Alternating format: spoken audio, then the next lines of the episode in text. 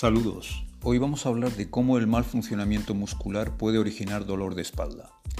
Los músculos paravertebrales de la columna vertebral se coordinan con los abdominales y con el músculo psoas para mantener la columna recta, del mismo modo que lo hacen las cuerdas opuestas que sujetan el mástil en un barco.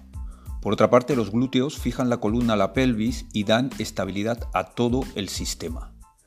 Hay que recordar que los músculos de la parte posterior, los isquiotibiales, si están acortados, tienden a provocar posturas inadecuadas para la columna vertebral. De esta forma, los músculos tienen muchos nervios, por lo que su lesión o sobrecarga puede producir dolores de espalda. Muchas gracias y hasta la próxima.